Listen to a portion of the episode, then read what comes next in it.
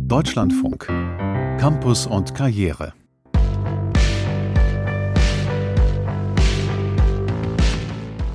Nach dem Verbot, an die Universität zu gehen, sind viele Studentinnen in Afghanistan geschockt und wütend. Aber sie zeigen sich auch kämpferisch. Wir waren also lange Zeit gezwungen zu schweigen. Wenn wir protestieren, werden wir verhaftet und wir wissen nicht, was uns in den Kerkern der Taliban passieren wird. Aber in der aktuellen Situation bleibt uns nur, Kampagnen gegen die Taliban zu organisieren und Demos auf den Straßen. Für mich, für uns, für alle Mädchen. For me, for us, for all the girls. Diese Studentin aus Kabul war heute Morgen demonstrieren und wurde danach festgenommen und geschlagen. Inzwischen ist sie aber wieder frei. Das Hochschulverbot für Frauen in Afghanistan ist heute ein Thema bei uns hier in Campus und Karriere und am Mikrofon ist Kate Malaike. Wir wollen außerdem einen neuen Podcast vorstellen, mit dem Sachsen-Anhalt für den Lehrerberuf werben will und es geht um eine Hamburger Initiative, bei der Gastfamilien über die Feiertage internationale Studierende aufnehmen.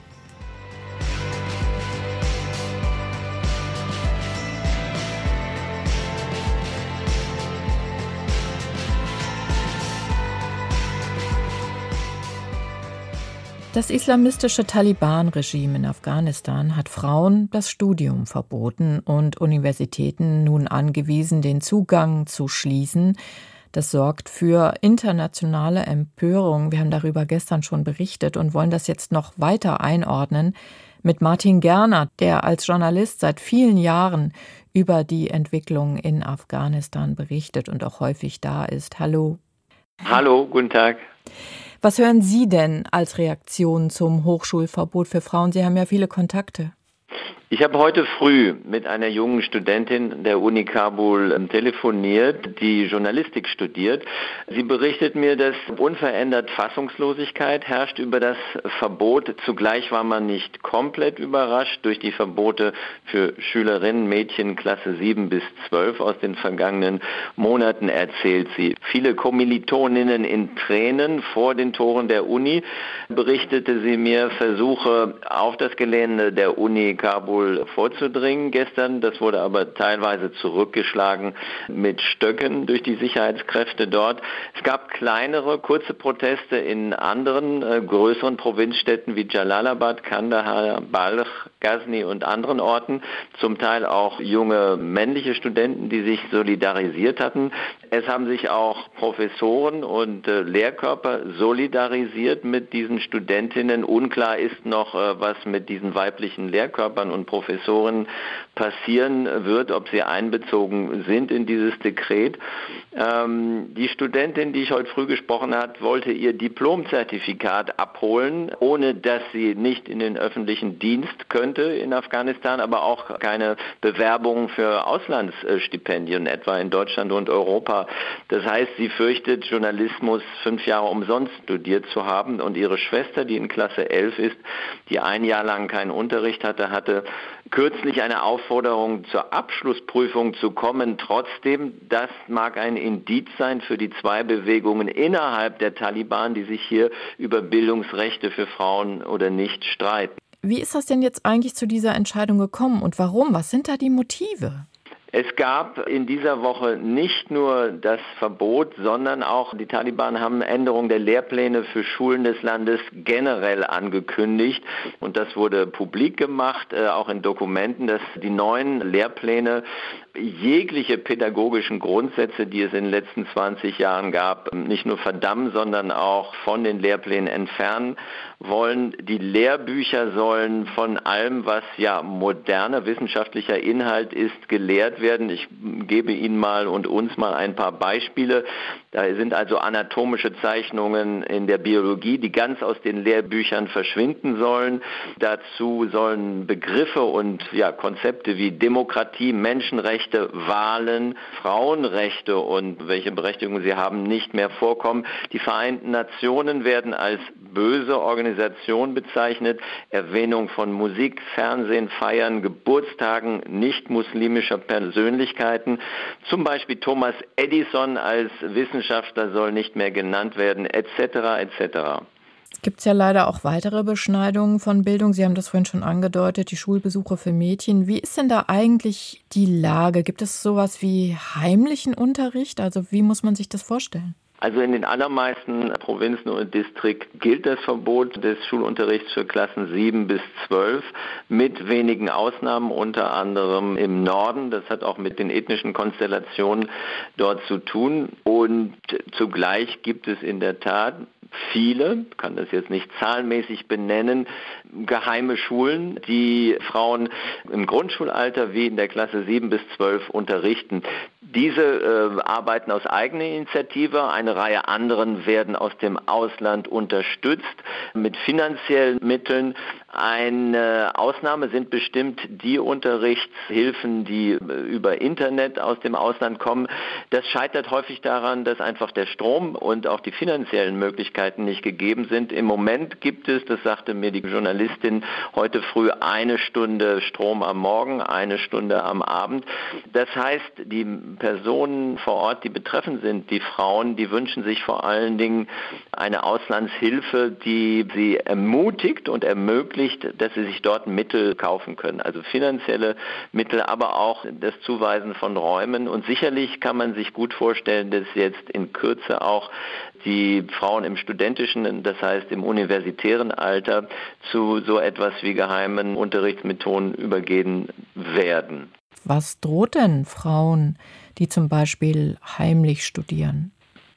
Nichts, von dem wir wüssten, dass es irgendwo schriftlich festgehalten ist. Wie die de facto Machthaber im Moment mit solchen Fällen umgehen, entscheidet sich, unterscheidet sich von Ort zu Ort. Die Krux an dieser Entwicklung äh, auch der letzten Monate ist, dass es ja äh, keine monolithische Taliban-Bewegung gibt. Die Verbote äh, werden auf der einen Seite hier durchgeführt. Auf der anderen Seite gibt es durchaus ein Laissez-faire bei moderaten Taliban. Die Bewegung ist in sich gespalten. Es gibt diese konkurrierenden zwei Blöcke. Ganz offenbar aber, aber hat sich jetzt in dieser Sache wieder der konservative Flügel durchgesetzt. Und die internationale Staatengemeinschaft muss äh, unterhalb äh, einer Anerkennung der neuen de facto Machthaber, glaube ich, versuchen, Solidarität zu zeigen. Das erwarten die Frauen, äh, ähm, wie sie mir sagen, ähnlich wie im Iran. Das kriegen sie ja auch alle mit.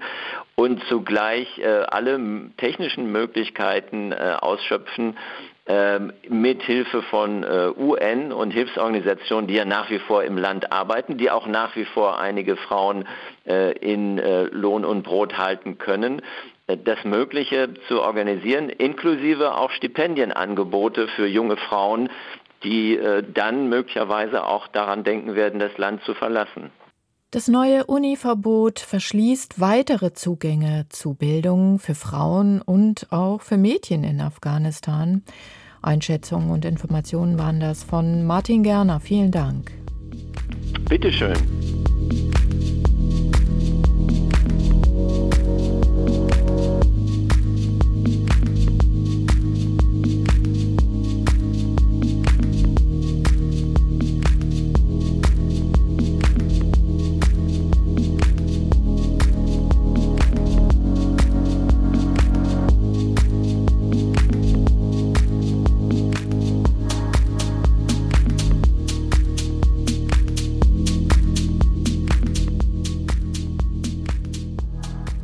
Sie sollen begeistern, Zukunft gestalten, Wissen schaffen. In Werbeaufrufen für Lehrernachwuchs werden gern besondere Eigenschaften angesprochen, immer in der Hoffnung natürlich, dass sich davon auch die Zielgruppe angesprochen fühlt. Sachsen-Anhalt sucht jetzt sogar Weltenretter. So heißt nämlich der neue Podcast, mit dem man gegen den Lehrermangel etwas tun möchte, denn auch in diesem Bundesland fehlen viele Fachkräfte in den Schulen. Etwa 1000 Stellen sind derzeit unbesetzt. Niklas Ottersbach hat sich den neuen Podcast angehört. Weltenretter. Mission Lehrkraft. Der Podcast für alle Lehrerinnen und Lehrer und die, die es gerne werden wollen. Ein Inside Talk mit Leo und Julia aus dem Leben von Lehrkräften. So fängt er an, der neue Lehrer-Podcast aus Sachsen-Anhalt. Wir lernen Leo und Julia kennen. Sie unterrichtet an einer Grundschule, er an einer Sekundarschule. Echte Lehrer also, die in der ersten Folge darüber diskutieren, welche Persönlichkeit man für den Beruf mitbringen müsse. Leo kommt aus einer Lehrerfamilie, der Berufswunsch also schon früh klar. Und Julia hat schon in ihrem eigenen Kinderzimmer den Schulunterricht nachgespielt. Und äh, jetzt muss ich hier mal kurz mich outen. Ich bin ein totaler Harry Potter-Fan.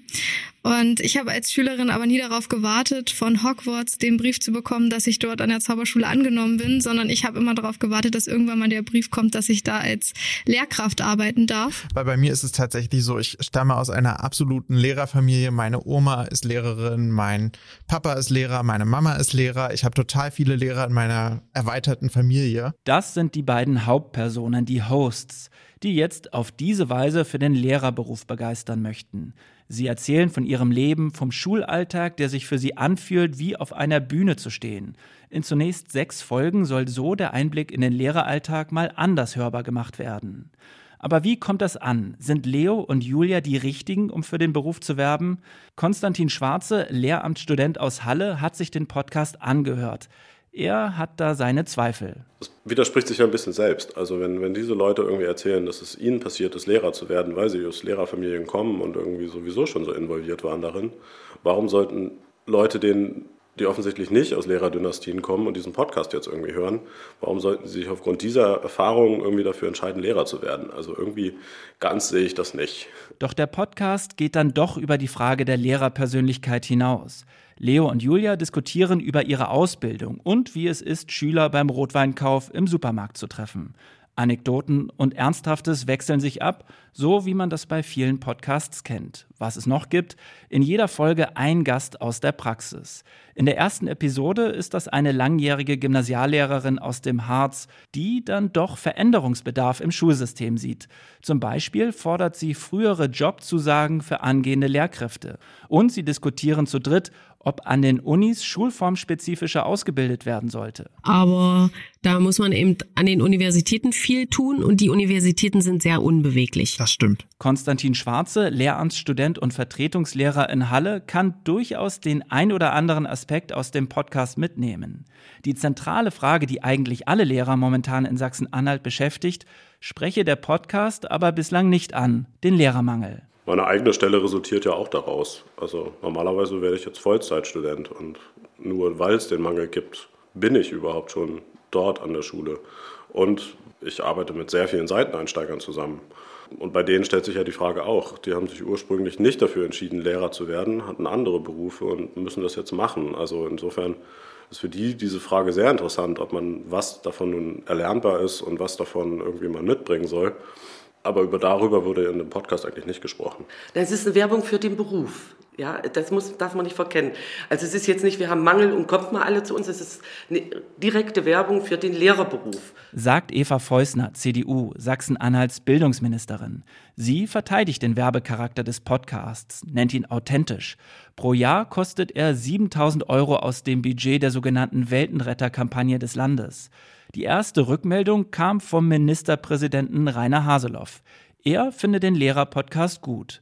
Bislang sind die Abrufzahlen mit derzeit rund 180 Abonnenten aber noch ausbaufähig. Bis Mitte Februar soll alle zwei Wochen eine neue Folge rauskommen. Mission Lehrkraft heißt ein neuer Podcast, mit dem Sachsen-Anhalt jetzt Werbung für den Lehrerberuf macht und hofft dadurch auch mehr Nachwuchskräfte zu gewinnen, die ja dringend benötigt werden. Ja, und Werbung für den Lehrerberuf, das macht auch Udo Beckmann seit vielen Jahren, zuletzt als Bundesvorsitzender der Bildungsgewerkschaft VBE. Guten Tag, Herr Beckmann. Guten Tag, Frau Mareike. Nach 13 Jahren geben Sie jetzt den Vorsitz ab, treten etwas kürzer, werden Ehrenpräsident. Lehrermangel ist ein gravierendes Problem. War das eigentlich immer schon so? Ja, das Thema Lehrkräftemangel zieht sich also wie ein roter Faden durch die 13 Jahre, wobei ich feststellen muss, dass es sich immer weiter zugespitzt hat. Es hat halt äh, zu lange gedauert, äh, bis die Kultusministerkonferenz begriffen hat, dass dieses Thema ganz oben auf die Agenda gehört. Ja, und dann haben wir ja auch immer wieder gestritten und nachgefragt, ob Berechnungen stimmen und so weiter und so weiter. Aber gehen wir mal weg von den Lehrkräften und dem Nachwuchsmangel. Da wird sicherlich in der nächsten Zeit noch einiges kommen müssen, damit wir den Mangel auch beseitigen können. Was war denn in dieser Zeit Ihr größter Erfolg, positiv gesehen? Also positiv gesehen vor allen Dingen, dass es uns gelungen ist, das Thema Gewalt gegen Lehrkräfte aus der Tabuzone zu holen, es in die Parlamente zu bringen, damit man mal offen darüber diskutiert. Dann sicherlich auch, dass es im Bereich der Besoldung Fortschritte gibt, also das Thema A13 als Einstiegsbesoldung für alle, unabhängig von der Schulform. Da gibt es jetzt noch fünf Bundesländer, die sich noch nicht bewegt haben. Dann natürlich das Thema der Kongresse, die in meiner Zeit entstanden sind, der große deutsche Schulleitungskongress, der Kita-Leitungskongress. Und äh, das, was ich so als kleines Vermächtnis äh, sehe, was ich hinterlasse, ist, dass es jetzt einen deutschen Schulleitungskongresspreis gibt, Bildung für nachhaltige Entwicklung, den ich auf den Weg gebracht habe. Was ist denn die stärkste Ernüchterung, die Sie erlebt haben? Die stärkste Ernüchterung für mich ist zum Beispiel, dass beim Thema Inklusion äh, trotz aller Schwerpunkte, die bei diesem Thema gesetzt worden sind, es nie gelungen ist, den Schulen die notwendigen Ressourcen zu geben, den Lehrkräften die notwendige Fort- und Weiterbildung äh, zuzugestehen und auch nicht die notwendige Unterstützung durch multiprofessionelle Teams, was in diesem Bereich dringend erforderlich ist. Sie haben zur aktuellen Bildungspolitik viele, viele Interviews gegeben, auch hier bei uns in Campus und Karriere. Da ging es um Bildungschancen, die haben Sie gerade schon angesprochen, Lehrermangel haben wir auch schon drüber gesprochen, Digitalpakt, Corona-Finanzierung und, und, und. Nicht zu vergessen Politikwechsel. Worüber würden Sie denn heute gerne sprechen? Also das Thema, was über allem schwebt, ist leider nach wie vor das Thema Lehrkräftemangel. Solange es uns nicht gelingt, dass wir genügend qualifiziertes Personal in den Schulen haben, wird das Thema Bildungsgerechtigkeit immer ein Schattendasein haben. Das heißt, wir werden mehr über Bildungsungerechtigkeit sprechen müssen.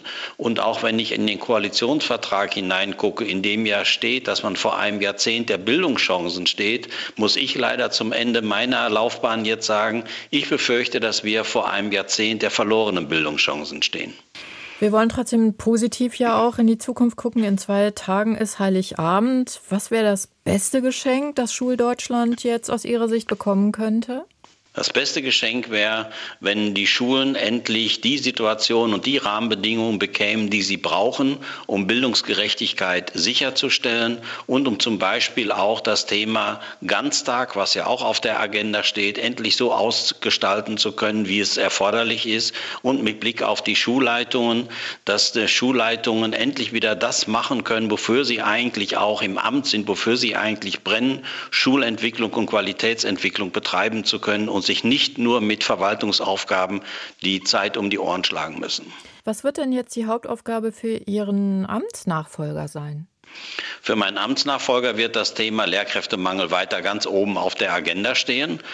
Auch das Thema Bildungsgerechtigkeit natürlich und äh, vor allen Dingen auch, wenn wir jetzt gucken in dem Bereich der Digitalisierung, äh, dass es hier wirklich äh, Fortschritte gibt und dass vor allen Dingen auch gesorgt wird, dass es hier ein nachhaltiger Prozess ist. Nicht, dass wir jetzt einmal eine Anschubsfinanzierung haben, wie wir das so oft erlebt haben, sondern dass hier nachhaltig finanziert wird, dass die Schulen entsprechend ausgestattet werden, dass die Lehrer die entsprechende Fort- und Weiterbildung bekommen und vor allen Dingen, dass sie von der Administration entlastet werden. Nach 13 Jahren als Bundesvorsitzender der Bildungsgewerkschaft VBE gibt Udo Beckmann jetzt an Gerhard Brandt weiter, der dieses Amt übernimmt. Danke für das Gespräch, Herr Beckmann, und alles Gute. Ich danke Ihnen, Frau Malaike.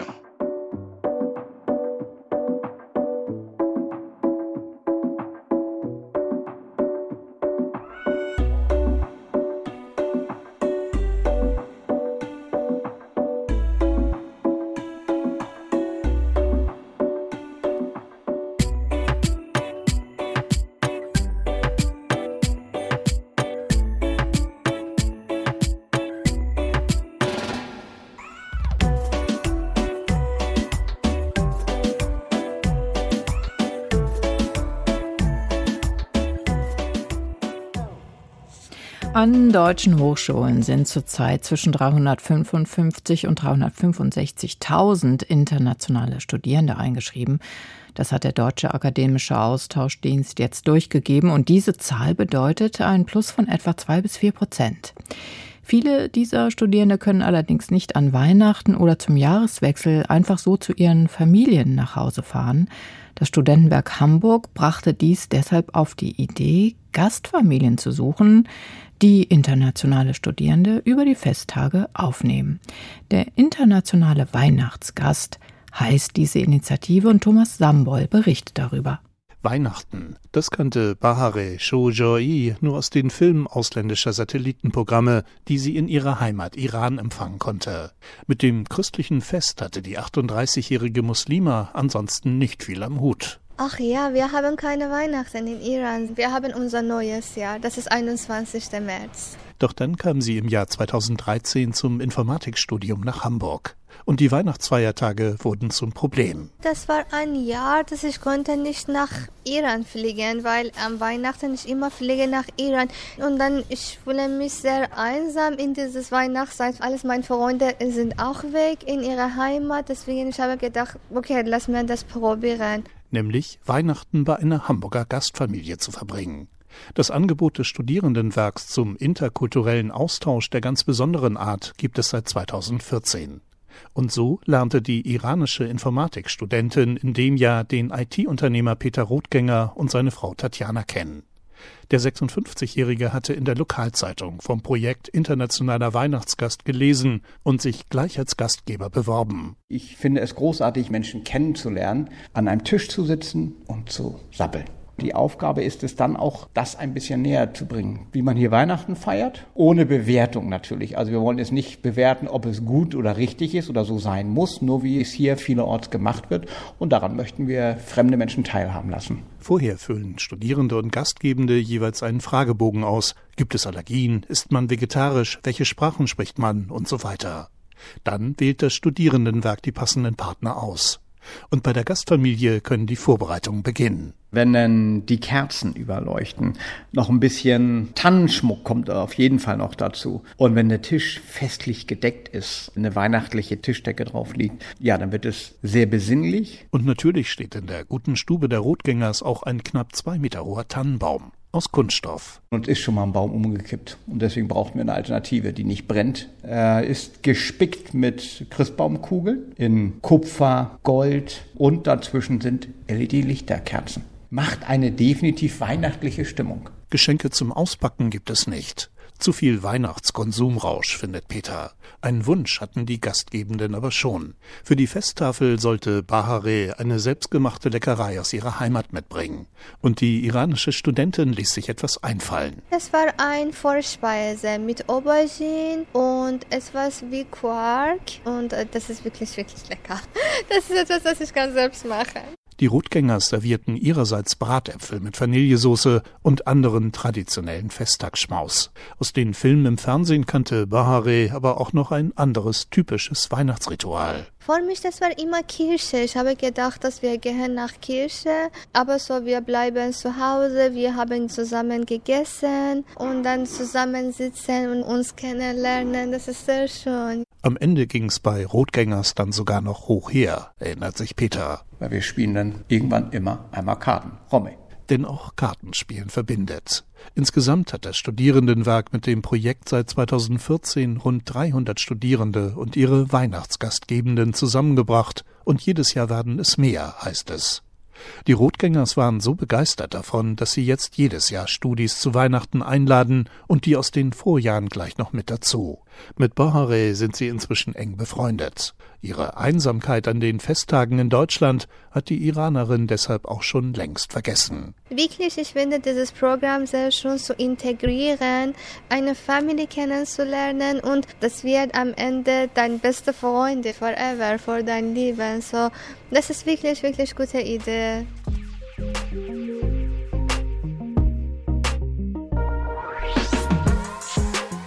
Eine schöne Idee. Das war Campus und Karriere für heute mit Kate Malaika am Mikrofon. Gleich gibt's hier im Deutschlandfunk das Neueste aus der Nachrichtenredaktion und danach Themen aus Kunst und Pop in Corso.